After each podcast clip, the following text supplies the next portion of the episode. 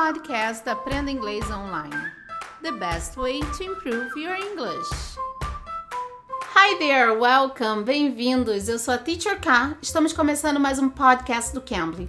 Hoje nós vamos trazer algumas dicas de alguns seriados que é bom para você assistir para treinar o seu inglês. E para ter essas dicas, convidamos a tutora Liane do Cambly, que ela vai falar um pouquinho para vocês, tá bom? E no Cambly você pode vivenciar o seu inglês com nativos. É uma experiência com nativos. Sabe aquele intercâmbio que você sempre quis fazer? Pois é, no Cambly você faz sem precisar sair de casa. Para ter essa experiência, você pode usar o código TEACHERK, TEACHERK tudo junto, e você tem uma experiência totalmente grátis. Agora, se você quiser uma aula assim para o seu filho, Vai lá no Cambly Kids. No Cambly Kids, o seu filho também pode ter essa experiência com nativos, esse intercâmbio com nativos, com metodologias voltadas para crianças. É tudo voltado para crianças. Vale muito a pena conferir. Se você quiser essa experiência e uma aulinha experimental, vai lá no Cambly Kids e seu filho tem uma aula de 30 minutos por um precinho bem especial. Então vamos lá falar com a Liane do Cambly. Ela vai dar algumas dicas pra gente das séries que podemos assistir para treinar o nosso inglês. Vamos ouvir? Um, hello, hi, so nice seeing you again. Hello, Ka, it's nice to see you again too. Can you talk a little bit about some series that are nice for students to learn English with? Oh, definitely. Um, when it comes to learning English through television shows, there are many options to choose from. If you're looking to just learn some everyday language that is casual between friends. Um, there's a TV show called literally Friends that used to be on Netflix you can, I believe, find now on YouTube. And it's about a group of friends living in New York, and they are in two apartments next door to each other. And it just kind of follows their day to day life through um, different relationships and makeups and breakups and ups and downs of finding new jobs and having babies and getting married and it's just a very casual watching show. It's something you can easily watch while you're making dinner or playing with um, your pets outside to listen to, that kind of thing. Um, Se você quiser treinar o seu inglês com uma série do cotidiano, Friends é uma opção legal. Que é uma história de amigos que moram em Nova York e tem variadas situações, né? De término, de, de briga, de volta, de casamento, de bebê, de um novo emprego. Então você vai ter várias situações ali que você pode treinar o seu inglês com expressões do dia a dia. If you're into history, specifically English history, there's a show right now on Netflix called Outlander that's actually based on a book series by Diana Gabaldon. About a woman in 1968 who travels through these magic stones and ends up in 1768 in Scotland. So that show would be for um, somebody whose English is a little bit more advanced and they're looking to introduce themselves to different accents because the accents in that show are Scottish. And if you know anything about somebody from Scotland, they have extremely thick accents. It's not difficult to watch the show um, but sometimes you do have to like hit pause and think, wait a minute, what did they say? Because what they say for one thing means something completely different in English depending on where you are. Agora, se você gostar de história, principalmente de história britânica, o Outlander é um bom seriado para você. Você que já tem o inglês mais avançado e tem intenção de aprender vários outros accents, né, as pronúncias diferentes, o Outlander é legal, porque é o inglês escocês. Então é um inglês ele é mais é encorpado, né? Então Outlander é sobre uma mulher que ela é teletransportada pelo tempo. Há 200 anos atrás, ela vivia em 1900 e alguma coisa e ela é teletransportada 200 anos para trás. Então é bem legal, vale muito a pena assistir para treinar o inglês. Um, another show, if you are into history, this one a little bit farther back and more of the time of the English Crusades would be The Last Kingdom.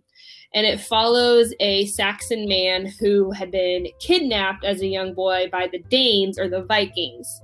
And it shows how he goes about his life and grows up to try to avenge um, himself in a way, make his name back, and become who he knows he's supposed to be. Um, that's a very good one to watch. Uh, the accents are not difficult to listen to. They're mainly English accents. There's a lot of yelling. Um, it's a little bit more violent. There is fighting. They are Vikings. They like to rob and pillage, and so I would not watch that if you have small children around with you, just because blood. Outro seriado para quem quer treinar o inglês britânico e para quem gosta de história é o The Last Kingdom. The Last Kingdom fala de um saxão que foi sequestrado, né? Kidnapped. Ele foi sequestrado pelos vikings e foi criado pelos vikings também. Então tem muita briga e ele tenta mostrar de onde ele veio, ele tenta reivindicar, né, os seus direitos, né, de, do que ele é. Então é bem legal, vale muito a pena conferir esse seriado e é um seriado que tem o inglês britânico, fácil de entender mas com muita briga. Então ela não sugere que você assista com criança, porque tem muita luta, briga. Então ela deu essa dica de não assistir com criança, porque é um seriado pesado. And then, if somebody um, you or you know is interested in anything medical, there are a lot of different shows right now. If you like medical shows with a lot of love interest, then Grey's Anatomy would be for you. You can find that on Netflix.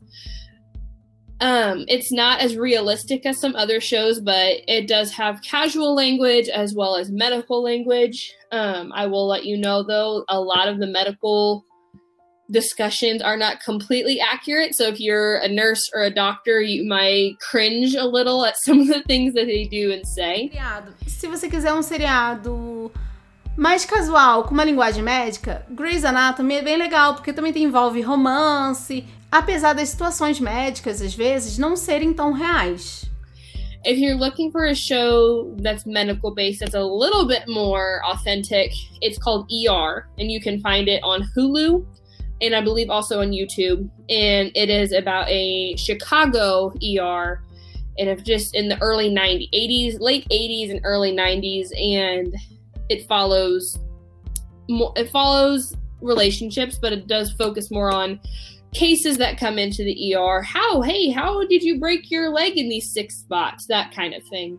Outro seriado baseado em linguagem médica é o ER.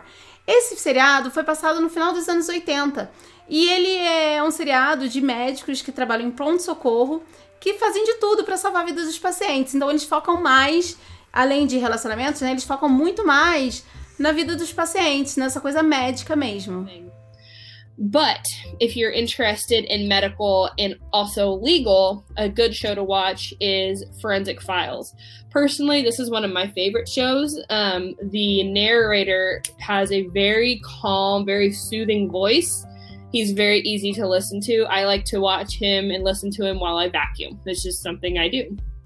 And that Forensic Files follows murders. So somebody's body washes up on the shore who is this person? How did they die? How was this person connected to that? Um, and it follows the whole process through going to court and different autopsies and investigations, and it will actually interview the people who held the investigations, who performed the autopsies. It'll talk to the victims' families. So it's very realistic, it's very believable.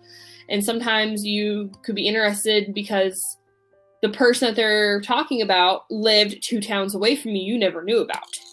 Or came from a place that oh i've been there at this baseball game before and you never realize it. It doesn't just follow the bigger cases it follows the small town who done it type cases also. Outro que ela falou que é bem legal e é o favorito dela é o Forensic Files, que é conhecido também como Medical Detectives, que são investigadores que usam a ciência para resolver crimes bem complexos. Essas foram as dicas da tutora Liane do Cambly. Espero que vocês tenham gostado. E você que ainda não foi no nosso canal do YouTube, você que está escutando o nosso podcast, ainda não foi no nosso canal do YouTube, vai lá, acesse o canal do YouTube, se inscreva no nosso canal do Cambly Brasil, ative as notificações para ter sempre atualizações dos nossos podcasts, das nossas lives. Temos sempre atualizações lá, tá bom? E você que está assistindo o nosso vídeo também, estamos em todas as plataformas de podcast também, tá bom? Eu sou a Teacher K, espero vocês aqui no próximo episódio. Bye, take care. You can. You can be.